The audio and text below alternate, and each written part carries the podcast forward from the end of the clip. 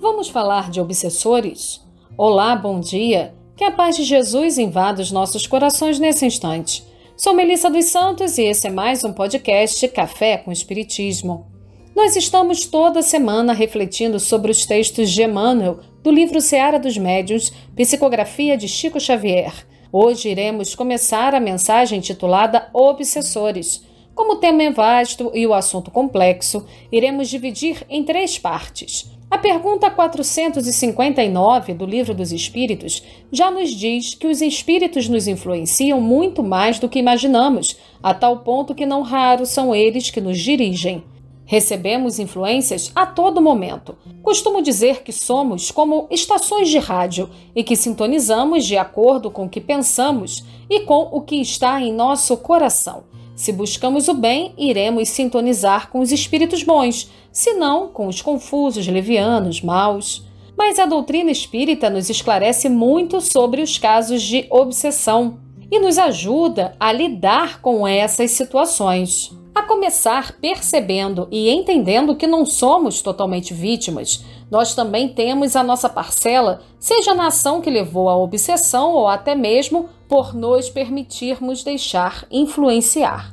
Mas calma, se você acredita ou sabe ou já sofreu algum tipo de obsessão, isso não quer dizer que você seja mal.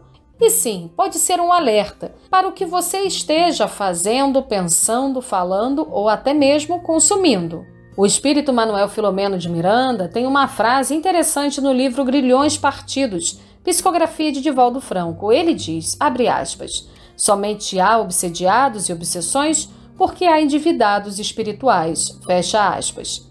Sim, muitas obsessões de hoje estão ligadas a ações que cometemos no passado, e não raro o obsessor é conhecido do obsediado. Sendo assim, como devo proceder diante de uma obsessão?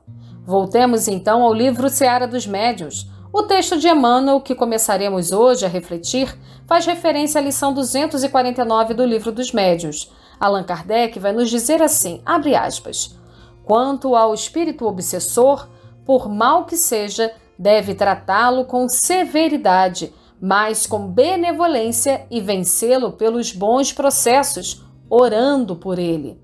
Se for realmente perverso, a princípio zombará desses meios, porém, moralizado com perseverança, acabará por emendar-se.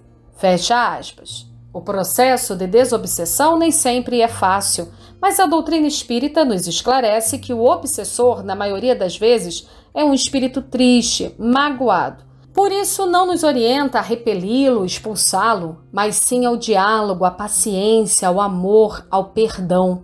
O amor e o perdão são as chaves para desfazer esses processos.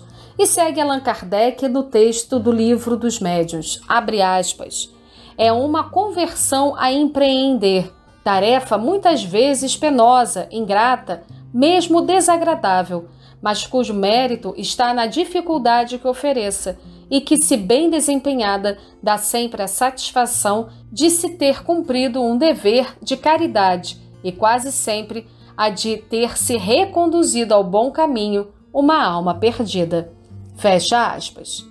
Com essas reflexões, vamos à primeira parte do texto de Emmanuel de hoje, que diz assim: abre aspas. Obsessor, em sinonímia correta, quer dizer aquele que importuna. E aquele que importuna é quase sempre alguém que nos participou a convivência profunda no caminho do erro, a voltar-se contra nós, quando estejamos procurando a retificação necessária. No procedimento de semelhante criatura, a antipatia com que nos segue é semelhante ao vinho do aplauso convertido no vinagre da crítica. Daí a necessidade de paciência constante para que se lhes regenerem as atitudes. Fecha aspas. Se você acha que está sofrendo um processo obsessivo, não se desespere. Ore, tente se conectar com o bem. Veja, ouça, compartilhe vídeos e textos edificantes. Se se sentir bem, procure um centro espírita ou um templo de sua preferência para as orações. Tem casas espíritas que fazem trabalhos no bem direcionados à desobsessão. Você também pode procurar. O mais importante é tentar se manter conectado com o mais alto e fazer o bem sempre. E antes de encerrar, traremos aqui um texto de André Luiz, que está no livro Paz e Renovação, psicografia de Chico Xavier. O título é Evitando Obsessões, e André Luiz vai nos dizer assim, abre aspas, Não deixe de sonhar, mas enfrente as suas realidades do cotidiano. Reduza as suas queixas ao mínimo quando não possa dominá-las de todo. Fale tranquilizando a quem ouve. Deixe que os outros vivam a existência deles, tanto quanto você deseja viver a existência que Deus lhe deu. Não descreia do poder do trabalho. Nunca admita que o bem possa ser praticado sem dificuldade.